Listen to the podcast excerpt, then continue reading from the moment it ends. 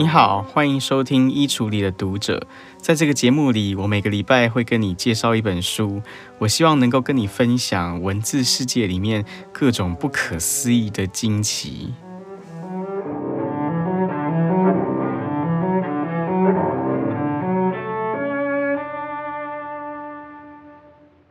假如你有在关注科学新闻的话，我猜你一定有注意到，去年的诺贝尔生理医学奖是颁发给了一位古基因学家，他叫做 Svante Pääbo 帕波。那帕波这个人为什么会得到诺贝尔奖呢？帕波他在古基因学上最重大的贡献，那就是他在二零一零年的时候发表了一份研究报告。帕波他发现哦，现代智人。跟那些已经绝种的尼安德塔人之间曾经有过基因交换，也就是说呢，在今天活着的绝大多数人类当中，我们的身体里面其实都带有一定比例的尼安德塔人的基因。那这件事情听起来好像没有什么大不了，对不对？这听起来好像就是一个普通的科学新闻嘛，没什么了不起。可是呢，假如你长期有在关注科学新闻的话，我想你大概会记得当年这个新闻出来的时候，它是用一种非常耸动的方式被报道的。当年的媒体他们怎么样报道这个新闻的呢？当年媒体他们的说法是，现代人类曾经跟另外一个人类物种大量交配过，而且还生下了很多的后代。那为什么这样一则新闻它能够抓住观众的眼球呢？如果我们认真来分析我刚刚讲的这个新闻标题的话，你就会发现，这个标题它其实是利用了人兽交这样一种性禁忌来去达到吸引眼球的效果。意思就是说呢，举个例来讲，呃，当我们听说有一个人他跑去跟绵羊交配的时候，那么大部分的人，包括我也是哦，可能马上就会产生一种好奇。我们就会很想要知道说，为什么这个人他会想要跑去跟绵羊交配呢？以及跟绵羊交配到底是一种什么样的感受？等等等等。那当年的主流媒体他们在报道帕波的研究发现的时候，他们就是刻意把尼安德塔人塑造成一种跟我们很不一样的原始人。他们把尼安德塔人塑造成是一种不善言辞、孔武有力，然后崇尚暴力的一个物种。然后呢，我们就会产生好奇，你就会开始想象说，啊，假如有人去跟这样一种原始人交配的话，那到底会是什么样的一个画面？呃，可是很不幸的是呢，假如你单纯用这种方式去理解帕波他的研究发现的话，那其实恐怕你没有办法真的理解帕波他的研究成果，他真正最重要的开创性是在哪里。假如我们真的要去了解帕波的研究为什么这么重要的话，那我们就有必要稍微要来回顾一下，在帕波的这一份研究报告出炉以前，以前的古人类学家们。到底他们都在争论着一些什么样的问题？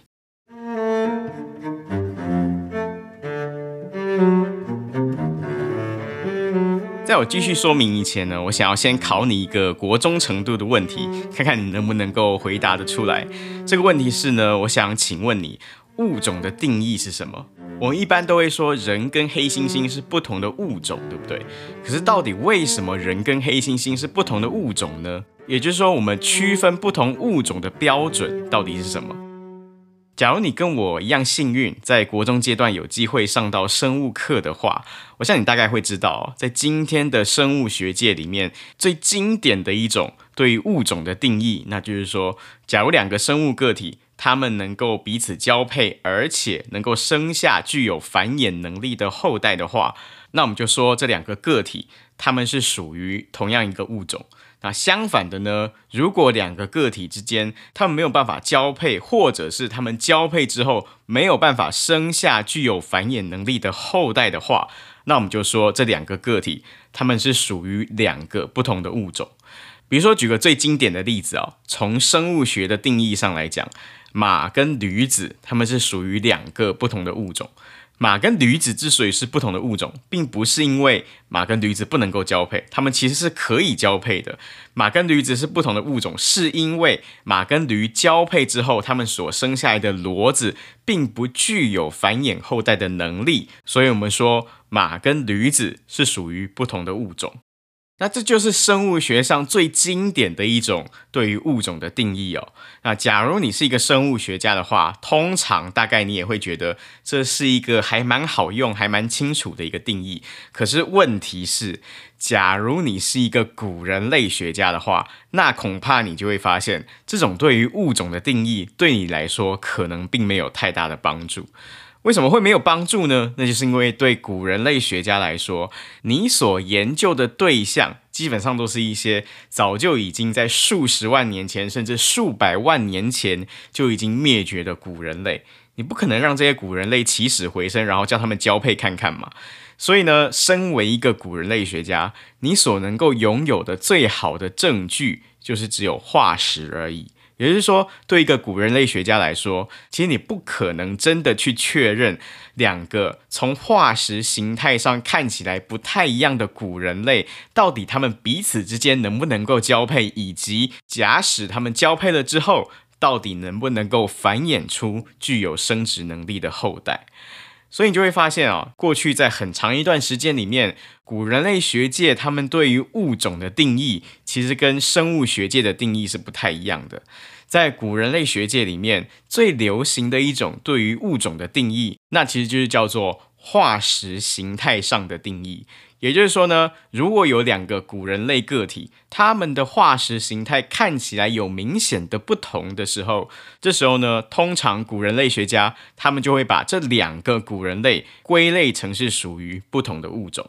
讲到这边呢，我建议你可以上网去搜寻一下尼安德塔人的骨骼化石。因为当你看到这张图片的时候呢，我想你大概就能够明白，为什么在过去很长一段时间里面，有相当多的古人类学家，他们都把尼安德塔人看作是一种跟现代智人互相独立的物种。那就是因为呢，你光用肉眼看哦，你一眼基本上就可以看出来，尼安德塔人跟现代智人，他们其实有着不太一样的骨骼架构。可是呢，这个说法其实是很有争议性的，因为呢，有一些古人类学家他们就认为，我们不能够光凭外观上的差异就认定尼安德塔人跟现代智人是不同的物种，因为其实，在动物的世界里面，有太多太多的动物看起来外观很相似，但其实它们是不同的物种，或者也有很多动物外观上看起来不太一样，但其实它们仍然是相同的物种。所以长期以来呢，到底尼安德塔人跟现代智人是不是同样一个物种？这个问题其实一直都有一些争议，而且呢，这个争议还牵涉到另外一个更大的争议，那就是到底为什么尼安德塔人他们后来会消失了呢？假如我们从化石年代来看的话，尼安德塔人他们生存的年代大概是在距离今天四十万年前，一直到距离今天四万年前左右。所以这就引发了一个疑问那，就是到底为什么尼安德塔人他们会在四万年前左右的时候就彻底消失了呢？针对这个问题哦，在过去半个多世纪里面，古人类学界里面最流行的一个假说，那就是叫做取代假说。所以取代假说指的就是说呢，这一派学者基本上他们认为，现代智人跟尼安德塔人他们是两种完全独立的物种。而当现代智人跟尼安德塔人在距离今天六万年前左右彼此相遇的时候，这一派学者他们就认为，因为现代智人比尼安德塔人更加的聪明，而且呢，现代智人拥有比尼安德塔人更加精良的工具跟武器，而且呢，现代智人他们拥有更加复杂、更加精细的语言能力，可以去形成更好的、更紧密的人际组织。所以呢，最终在现代智人跟尼安德塔人彼此互相接触了两万年之后呢，现代智人就终于把尼安德塔人给淘汰掉了。所以换句话说呢，在这个取代假说里面，现代智人他们是取代了尼安德塔人在演化分支上面的位置，所以呢，这个假说就叫做取代假说。好，讲到这边呢，我就可以终于开始跟你说明这个帕波的研究报告到底为什么它具有重要性跟开创性了。在这个帕波的研究报告里面呢，他就明明白白、毫无悬念的推翻了我刚刚说的这个取代假说。帕波跟他的研究团队呢，他们利用了最先进的古基因组测定技术，去证明了尼安德塔人跟现代智人曾经大量而且频繁的交配过，而且呢，不但交配过，他们还生下了许许多多像你我这样子的现代人类。所以说呢，帕波的研究成果之所以重要，那就是因为他向我们证明了现代智人跟尼安德塔人虽然彼此在骨骼形态上有所差异，但是其实在生物学上，现代智人跟尼安德塔人其实我们是属于同一个物种的。而且呢，更重要的是，过去古人类学家在讲述人类的演化史的时候，其中一个最经典的故事版本呢，就是说。过去呢，世界上曾经存在着非常非常多不同物种的古人类，那包括尼安德塔人啊，当然也包括像是海德堡人、吕宋人、丹尼索瓦人等等等等。但是呢，自从大约六万年前现代智人从非洲演化出来，而且足迹广布五大洲之后呢，那世界上所有其他的古代人类就慢慢慢慢的，通通都被现代智人给取代了。这是一个古人类学上一个比较传统的说法，可是呢，帕波跟他的研究团队，他们就用扎扎实实的古基因组的证据推翻了这个说法。所以换句话说，人类的演化史其实它远比我们原先想象的还要复杂很多很多。在人类的演化史上呢，在很长的一段时间里面，很多那一些看起来骨骼形态彼此有差异的古代人类，其实很多他们曾经都跟现代智人互相交配过，而且他们交配过后所生下来的后代，最终就繁衍成了像你我这样子基因混杂的现代人类。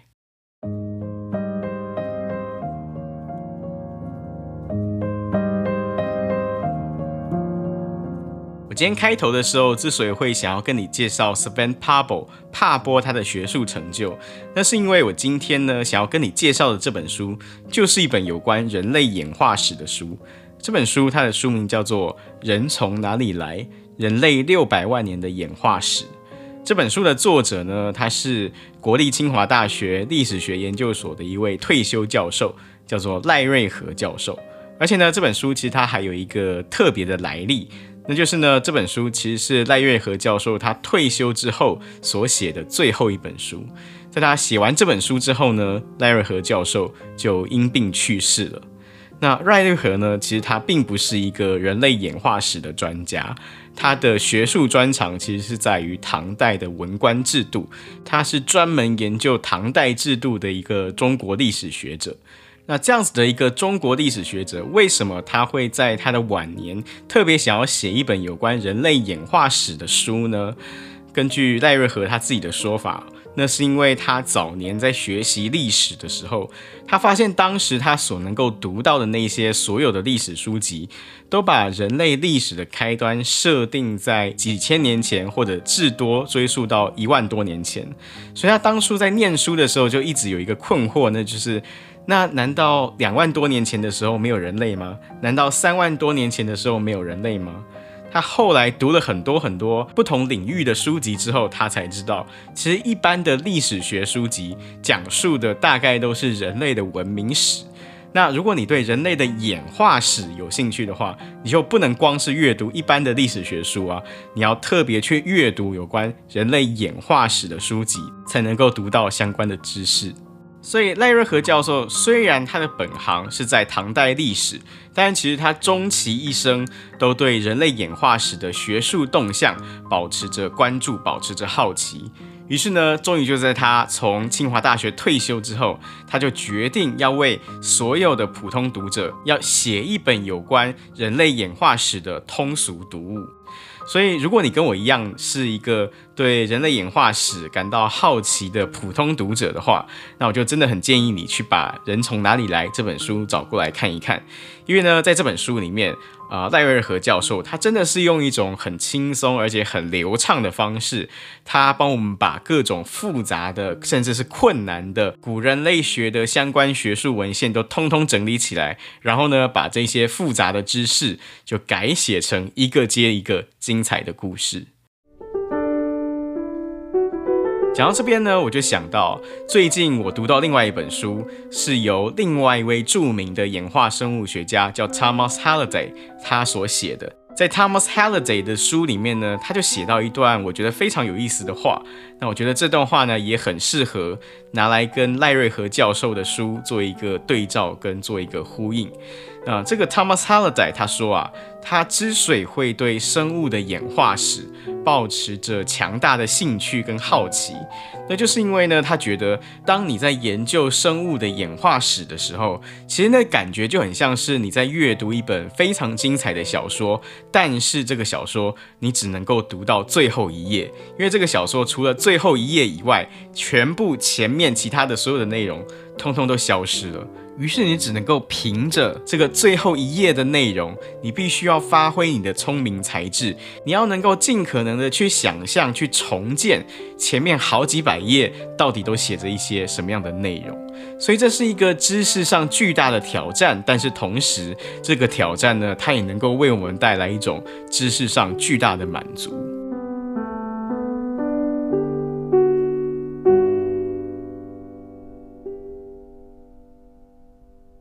对所有的演化人类学家来说，如果能够找到古人类的骨骼化石的话，那当然是最棒的一件事情。可是呢，现实的情况是，很多时候你根本就找不到骨骼的化石啊。有时候呢，你只能够找得到，比如说，呃，古人类他们吃剩的食物的化石，或者是比如说古人类的粪便的化石，或者说有时候你只能找到的是古人类的脚印的化石，等等等等。但是呢，假如你真的是一个拥有想象力以及分析能力的古人类学者的话，那么呢，即使你只拥有一组数百万年前的古人类偶然留下来的脚印的化石，其实你光凭这些脚印的化石，你就能够推敲出来很多很多的事情。比如说呢，你可以去分析这个化石当中脚印的深浅跟大小。当你做了这样的分析之后呢，基本上就有可能能够推敲出来古人类他们的身高跟体重。那你去观察这些脚印当中，它的脚拇指跟其他指头之间的相对位置的话，那你也就能够推敲出来，在这个年代的古人类，它到底能不能够在树枝上攀爬。又或者呢，你只要去分析，在这个脚印的化石当中，脚印跟下一个脚印之间的距离，那么呢，你大致上就能够推敲出来，当时的古人类他们走路的步伐跟速度大概有多快。对所有的演化人类学家来说，他每天要面对到的知识上的挑战，那就是你到底怎么样能够从这些东缺一块、西缺一块的证据当中，运用你的观察力、想象力跟你的推理推敲的能力，去尽可能的拼凑出一个符合逻辑而且具有说服力的假说。我在阅读《人从哪里来》这本书的时候，我觉得最让我佩服的一个古人类学家提出来的一个假说，那就是一个叫做昂贵器官假说的假说。这个昂贵器官假说之所以厉害呢，就是因为它把三个看起来彼此互相没有关联的化石证据，用同一个道理把这三个证据串联在一起，从而呢，使得我们能够对古人类的演化的进程有了一个更加深刻的理解。在我跟你介绍这个昂贵器官假说究竟是什么之前，呃，我想先邀请你跟我一起尝试从古人类学家的角度来思考看看。我刚刚讲到这个昂贵器官假说，它最厉害的地方就是它能够把三个看起来没有关联的化石证据串联在一起。那现在呢，我想要邀请你运用你的想象力以及你的逻辑推演的能力，看看你能不能够想出一个理论，然后把下面这三个看起来彼此不相关的化石证据串联在一起。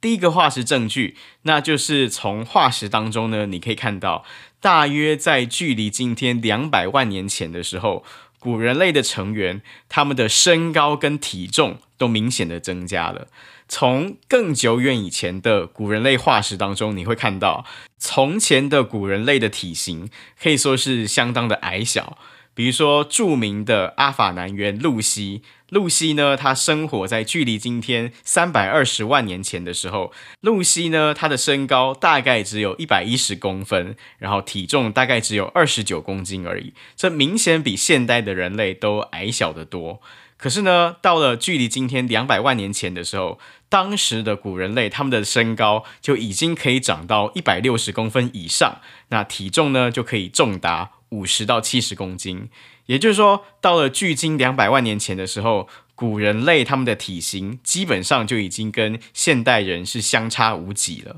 好，这是第一个化石证据。那第二个化石证据呢，就是同样在距离今天两百万年前的时候，古人类他们的脑容量明显的增加了。过去呢，露西的脑容量大概只有四百到五百毫升，可是呢，到了两百万年前的时候，当时古人类的脑容量已经可以达到六百到一千两百毫升了。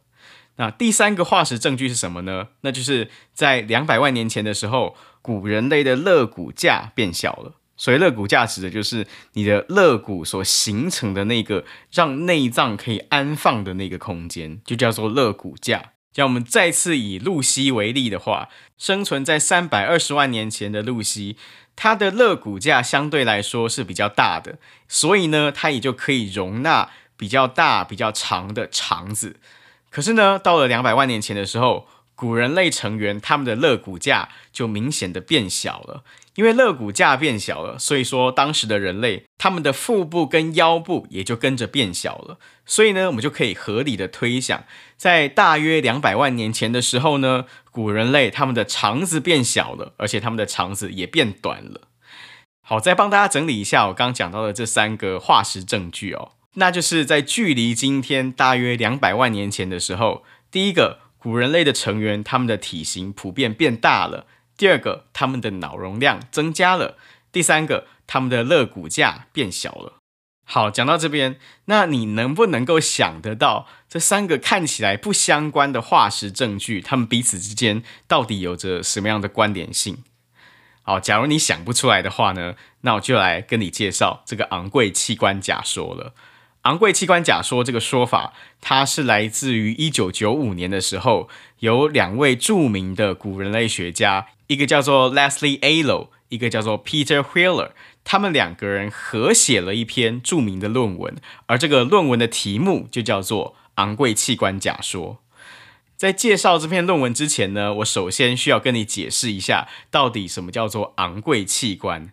在这两位古人类学家的论文里面，他们指出，在人体里面有两个特别昂贵的器官，一个呢叫做大脑，还有一个就叫做肠子。那大脑跟肠子之所以被叫做昂贵器官，那就是因为大脑跟肠子都是特别会消耗我们的卡路里的器官。所以呢，一般来说，假如有某一个物种，它拥有特别大、特别长的肠子的话，那通常呢，它就不太可能会拥有一个特别大的大脑。那就是因为它的身体里面已经拥有了像肠子这样子的一种昂贵器官了，所以它的身体就很难能够再负担得起一个特别大的大脑。那这其实就是那些比较古远以前的古人类他们的身体情况。那就是因为对那些比较古远的古人类来说，他们主要的食物来源就是植物嘛。他们为了要消化这些植物，所以呢，他们必然就会需要一些比较大而且比较长的肠子。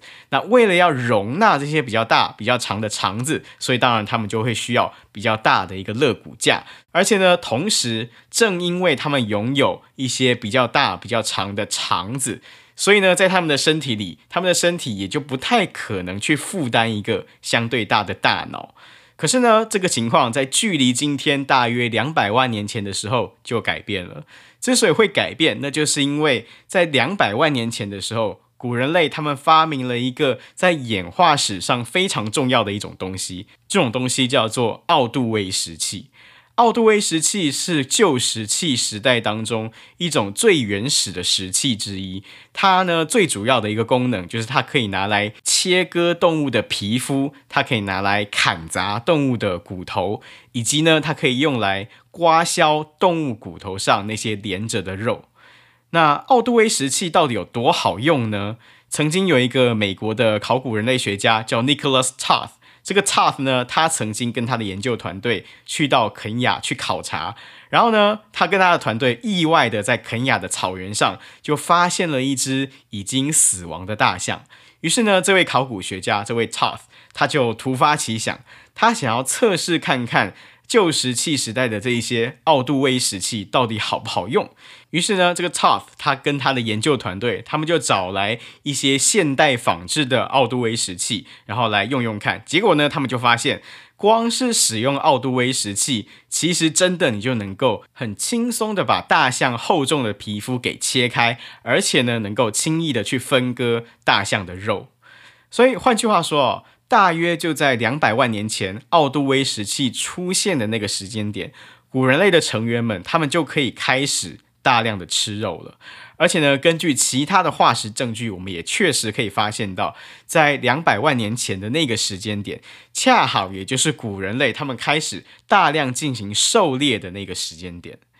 所以在昂贵器官假说这个论文里面，Leslie Allo 跟 Peter Wheeler 这两位古人类学家，他们就指出哦，在两百万年前的古人类之所以在这个时候他们的体型变大了，他们的脑容量变大了，然后他们的肋骨架缩小了，那就是因为到了这个时间点的时候，古人类他们开始大量的吃肉了。那相较于植物，肉类对身体来说其实是更有效率的一种食物，因为每一单位的肉类，它可以提供我们身体更多的蛋白质跟更多的热量，所以呢，到了这个时期，人类的身高跟体重就会显著的增加了。而且呢，因为相较于植物，肉类其实是比较容易消化的食物。你的身体不需要再拥有那么大、那么长的肠子，就能够把肉类的热量给吸收进来。所以呢，你的肠子就可以缩小了。你的肠子缩小之后呢，你的肋骨架当然因此也就可以相应的缩小了。而且呢，更重要的一件事情就是，当你的肠子缩小了之后，那就代表你身体当中的其中一个昂贵器官缩小了，变得没那么昂贵了。于是呢，这个时候你的身体就开始有了一些余裕，可以让你去发展另外一个昂贵的器官。那这所谓的另外一个昂贵的器官，当然指的也就是我们的大脑。所以呢，这就是为什么在两百万年前，当古人类的成员他们开始大量去狩猎、大量去吃肉之后，他们的脑容量也就大幅的增加了。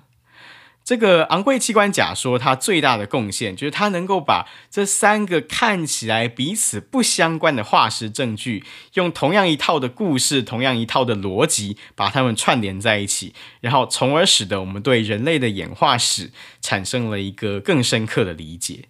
啊讲到这边呢，我想你大概也就能够了解或者能够体会，古人类学家到底他们都在面对着一些什么样的知识上的挑战，以及他们会用什么样的方法去做出一些精巧的推论，然后让我们能够更彻底的去理解人类的演化的故事到底怎么样一回事。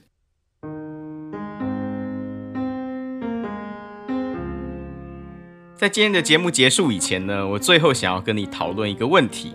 那就是人类到底是否仍然还在演化当中这个问题。其实这个问题的答案很明显，答案当然是肯定的，因为世界上所有的生物必然都一定会不断的、永无止境的继续演化下去。只不过通常因为演化的过程非常的缓慢，所以看在一般人的眼里呢，一般人很容易就会觉得人类好像已经停止演化了。那为了要破除这样子的一个误解，所以呢，在今天这本书里面，我们的作者赖瑞和教授他就最后特别讲了一个非常近期才发生的一个演化事件。我们知道现代智人这个人种啊，大约是在二十到三十万年前的时候在非洲诞生的。那现代智人刚刚诞生的时候呢，他们的肤色基本上都是黑色的。但是后来呢，这些智人他们迁徙到了欧洲等等这些温带地区之后呢，他们的皮肤就开始变白了，于是最终形成了欧洲的白种人。可是呢，在古人类学界有一个一直广受讨论的问题，那就是欧洲的这些白种人，他们的皮肤到底是从什么时候开始变白的呢？我们知道，现代智人大概是在四万多年前的时候来到欧洲地区的，所以过去很长一段时间里面，古人类学界一般都认为，那些迁徙到了欧洲的智人，他们的皮肤大约就是在四万多年前的时候就开始变白了，因为我们知道，人体需要透过皮肤晒太阳来制造维生素 D。那因为欧洲地区他们日照比较少嘛，所以很多古人类学家都认为呢，这些非洲的智人，当他们迁徙到了欧洲之后，他们的皮肤马上就开始变白了。可是呢，在二零一八年的时候，英国的自然历史博物馆它发表了一项研究报告，就推翻了这个说法。这个来自英国自然历史博物馆的研究报告呢，他们运用了最新的古基因组定序的方法，就证明了欧洲人的皮肤其实是到了距离今天六千年前的时候才开始普遍的变白了。所以呢，这就产生了一个疑问，那就是说，既然现代智人他们是在四万多年前的时候就迁徙到了这个日照并不充裕的欧洲，可是呢，他们却到了六千年前的时候，皮肤才开始普遍的变白。那这中间三万多年的时间里面，这些欧洲的智人，难道他们都不会有维生素 D 不足的问题吗？那针对这个问题呢，这一篇来自英国自然历史博物馆的研究报告，他们也提出来一个相当具有说服力的解释。根据他们的解释呢，欧洲人的皮肤之所以会在六千年前的时候开始变白，那最主要的原因就是因为在六千年前的那个时间点，欧洲人他们终于从东方的亚洲人那里学会了农业。欧洲人开始发展农业之后呢，他们的皮肤才开始慢慢慢慢变白了。那肤色跟农业到底有什么样的关联性呢？那就是因为在农业普及之前，欧洲人他们主要的食物来源就是狩猎。那狩猎基本上就是吃动物嘛。那因为呢，动物的肉里面本身就含有维生素 D，所以呢，在这个时期呢，欧洲人即使他们的皮肤是黑的，他们没办法在欧洲这样子的一个温带地区自己制造出维生素 D。但是呢，因为他们的主食里面含有足够的维生素 D，所以呢，这些黑皮肤的欧洲人，他们生存下去并不会有任何的困难。可是呢，一旦欧洲人开始发展农业之后，因为有了农业，所以欧洲人他们饮食习惯就开始改变了。他们开始以谷物作为主食，而不再以肉类作为主食。那因为谷物当中呢，并没有提供足够的维生素 D 给他们，所以到了这个时候，那些白皮肤的欧洲人就开始拥有了巨大的生存优势，因为他们能够自行去合成足够的维生素 D。可是呢，那些仍然是黑皮肤的欧洲人，他们就没有办法摄取到足够的维生素 D 啊。于是呢，就在这个时候，这些原本是黑皮肤的欧洲人，他们就开始慢慢的在欧洲大地上消失了。那从这样子的一个非常近期的演化史的故事里面，我们就可以看到一件非常具有启发性的事情，那就是其实新科技的发明跟新科技的发展，往往它可能会用一种我们完全意想不到的方式，去影响了或者改变了人类演化的方向。对这些六千年前的欧洲人来说，其实农业就是一种崭新的科技啊。那透过这种科技呢，他们就可以去解决粮食不足的问题。可是呢，农业技术的发明却为所有的这些欧洲人带来了一个意想不到的结果，那就是呢，从此以后，欧洲人的皮肤普遍都变成是白色的了。那讲到这边，我想你应该也就会同时联想到，我们今天其实也正是处在一个各种新兴科技爆炸性发展的年代。呃，我们都知道 AI 未来可能会帮助我们解决很多很多的问题，可是呢，同时将来 AI 科技它也可能会用一种意想不到的方式去影响了或者改变了人类演化的方向。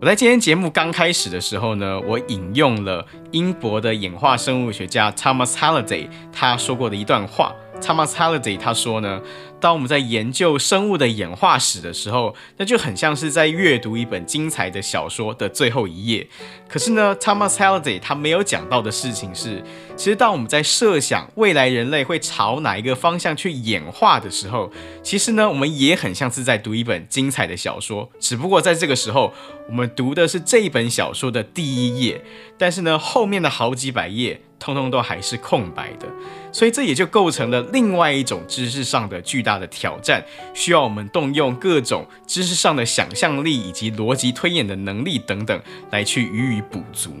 那对我来说呢，人类演化史的相关知识之所以会这么样的吸引人，这么样的有趣，我觉得最根本的原因就是在这里。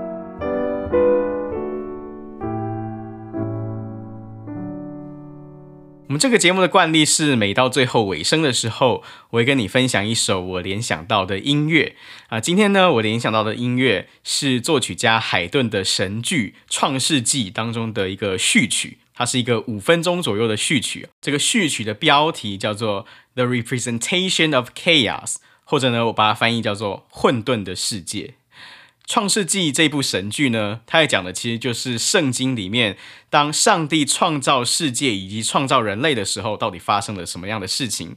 大家千万不要小看《创世纪》这样一部剧哦，因为对作曲家海顿来说，他其实面临到一个很困难的问题，那就是到底上帝在创造世界以前的那个世界，到底它是一个什么样的世界？其实没有人知道啊。即使你熟读圣经，但圣经里面并没有描写在上帝创造以前世界应该是长什么样子。所以，那到底海顿应该要怎么样用音乐去描写那样一个世界呢？这其实是一个对作曲家来说很大的挑战。哦，今天没有时间很仔细的来跟你介绍《创世纪》这部神剧的内容，那是因为我不想要把这一集节目搞得太长了。然后坦白说，我觉得今天这一集节目好像已经有一点太长了，所以呢，在这边我就很简单的跟你介绍一下，在我看来，《创世纪》这部神剧的这个序曲，它最值得聆听的地方到底是在哪里？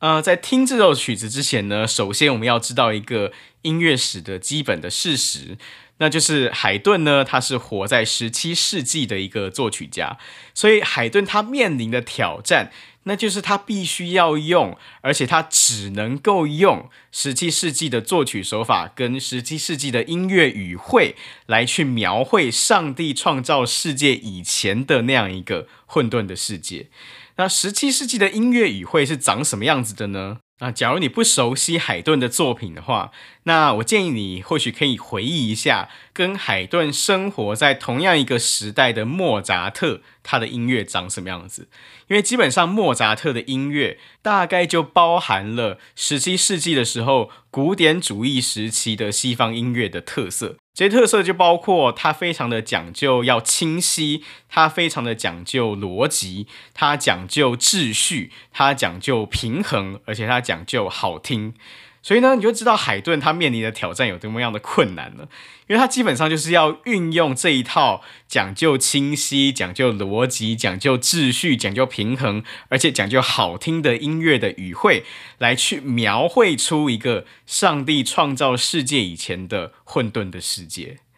那其实我觉得海顿在做的事情，就跟演化史学者在做的事情是有一点点相像的。当然，海顿他并不是一个演化史学者啊，那时候根本也还没有演化的这个概念。可是呢，我觉得透过海顿的作品，好像我们就可以大概看出来，对十七世纪的这些西方人来说，他们是如何竭尽所能的用他们所拥有的资源，以及用他们所拥有的想象力，去重新组建一个在上帝创造世界以前，那个逻辑都还不存在，理性都还不存在，秩序还不存在，甚至人类也都还不存在的那样一个洪荒的混沌的世界。所以今天节目的最后，我要跟你分享的这个音乐呢，就是这首由海顿所作曲的《创世纪》这部神剧当中的那首序曲。那我要放的这个版本呢，是一九五八年的时候，由指挥家 Igor Markovich 指挥柏林爱乐交响乐团所演出的版本。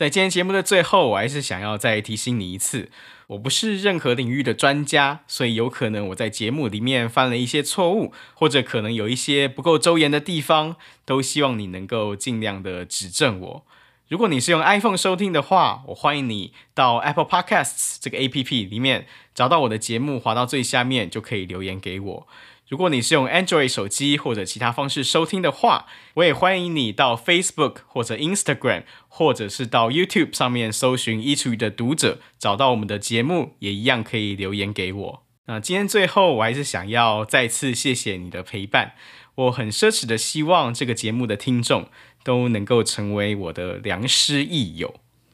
我们下次再见。